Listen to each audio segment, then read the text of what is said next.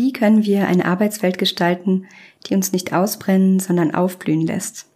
Hallo und herzlich willkommen zu Besser fühlen, besser führen, deinem Podcast rund um die Themen eigene Entwicklung, Positive Leadership und mentale Gesundheit im Arbeitskontext. Ich bin Lena Schulz, Verhaltenstherapeutin und Beraterin für positive Psychologie und in mir schlummert außerdem eine kleine Weltverbesserin. Hier erfährst du, wie du als Führungskraft dein volles Potenzial ausschöpfen kannst, um dein Team ganz nach vorn zu bringen.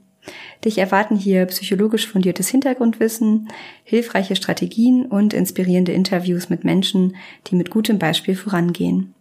Du bist hier genau richtig, wenn du dich als Mensch und Führungskraft weiterentwickeln willst und dich dafür einsetzen willst, gemeinsam genau diese neue Arbeitswelt zu gestalten.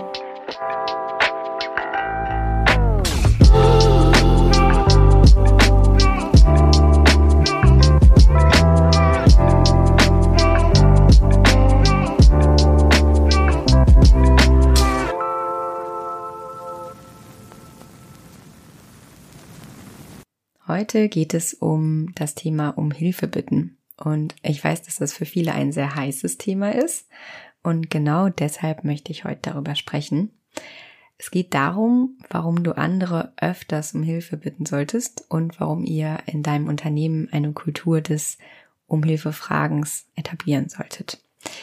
Ich selbst frage, seitdem ich die Studienergebnisse, die ich dir heute vorstelle, kenne, viel lieber um Hilfe und Unterstützung als vorher. Das ist mir nämlich lange Zeit auch gar nicht leicht gefallen.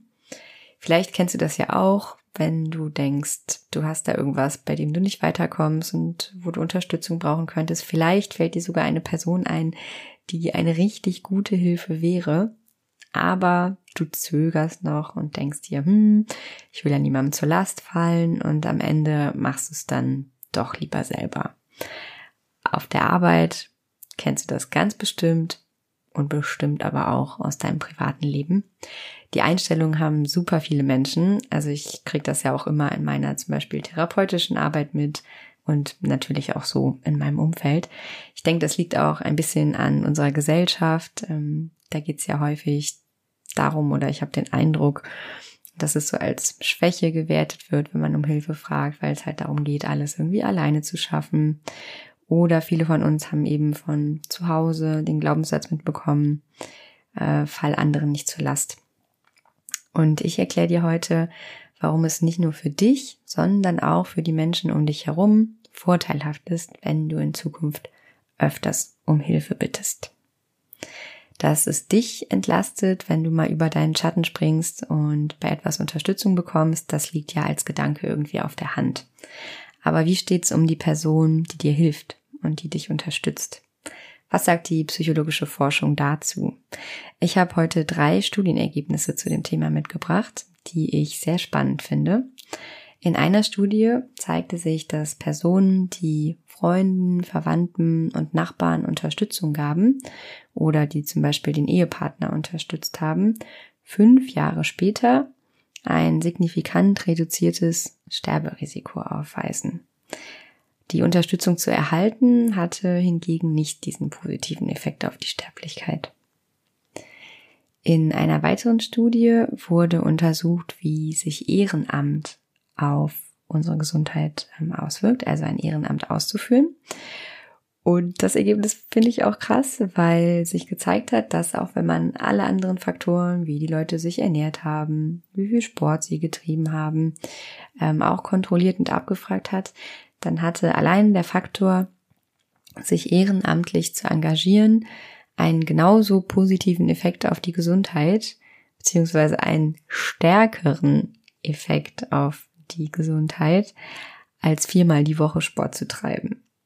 Das muss man sich mal auf der Zunge zergehen lassen. Also vielleicht doch nochmal drüber nachdenken, ein Ehrenamt aufzunehmen.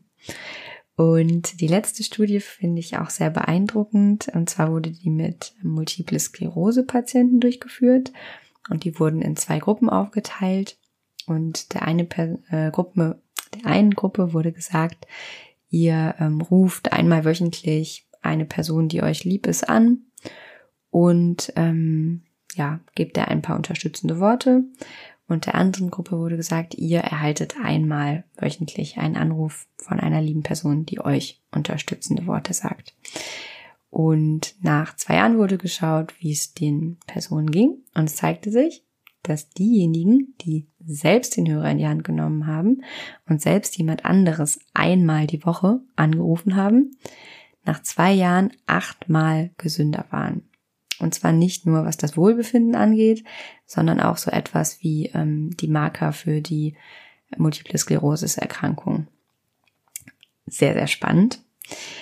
Das sind die drei Studienergebnisse, die mich dazu bewogen haben zu sagen, okay, ich überlege nochmal, ob ich nicht vielleicht doch öfters mal um Unterstützung fragen sollte. Für mich war einfach der größte Augenöffner die Tatsache, dass diese Studienlage ja sehr, sehr deutlich nahelegt, dass es die Person, die ich um Hilfe bitte, eben nicht belastet, wie ich vielleicht vorher vermutet hätte, sondern ganz im Gegenteil, ich mit der Frage um Hilfe oder mit der Hilfe, die danach erfolgt, sogar zu deren Wohlbefinden beitrage.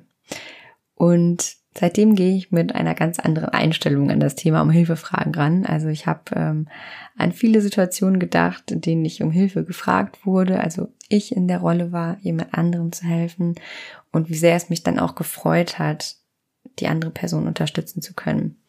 Und eigentlich ist es ja ein totales Geschenk, jemandem anderen, jemand anderem die Möglichkeit zu geben, mich zu unterstützen und damit einfach ein gutes Gefühl zu haben. Du kennst das bestimmt auch. Dabei ist natürlich wichtig, dass diese Unterstützung die andere Person nicht total überlastet. Also wenn jetzt jemand bis ähm, zur Oberkante schon voll mit To-Dos ist, dann ist vielleicht gerade nicht der richtige Zeitpunkt. Aber wenn äh, die Kapazitäten da sind, dann ist es einfach eine Win-Win-Situation. Also wenn du das nächste Mal die Gelegenheit hast, nach Unterstützung zu fragen, dann tu das bitte. Du tust der anderen Person mit sehr, sehr großer Wahrscheinlichkeit sogar etwas richtig Gutes damit. Also wie gesagt, wenn das mal keine Win-Win-Situation ist, weiß ich es auch nicht. Und es lohnt sich wirklich da über den eigenen Schatten zu springen. Und es bietet sich natürlich super an, das ganze Konzept auch in dein Unternehmen zu tragen. Also überleg dir bitte, wie kann ich in meinem Unternehmen eine Kultur des Unterstützens kultivieren? Wie kann ich den Raum dafür schaffen? Wie kann ich es möglich machen, dass genau solche Momente entstehen, in denen Menschen im Unternehmen die Möglichkeit haben, andere zu unterstützen, anderen zu helfen? Und wie kann es uns gelingen, dass es uns leichter fällt, um Unterstützung und Hilfe zu fragen? Ich finde das ein super spannendes Thema, ähm, habe davon auch noch nicht so viel im Unternehmenskontext gehört, konkret. Deshalb lass mich sehr, sehr gerne wissen, was deine Gedanken dazu sind und welche Ideen du in deinem Unternehmen vielleicht schon umsetzt oder du aus der heutigen Folge mitnimmst. Und damit vielen Dank, dass du auch Teil der heutigen Folge warst. Wenn du Lust auf mehr hast, dann folg mir bei LinkedIn oder melde dich zum Newsletter an, um nichts zu verpassen und Teil der Besser fühlen, besser führen Community zu werden. Alle Links und ähm, Quellen von heute findest du in den Show Notes. Außerdem kannst du dem Podcast gerne folgen und die Benachrichtigung aktivieren. So verpasst du keine Folge mehr. Ich freue mich natürlich auch über eine Bewertung. Und ich freue mich sehr auf die nächste Folge mit dir. Ich hoffe, du fühlst und führst ein bisschen besser als vor dieser Folge. Deine Lena.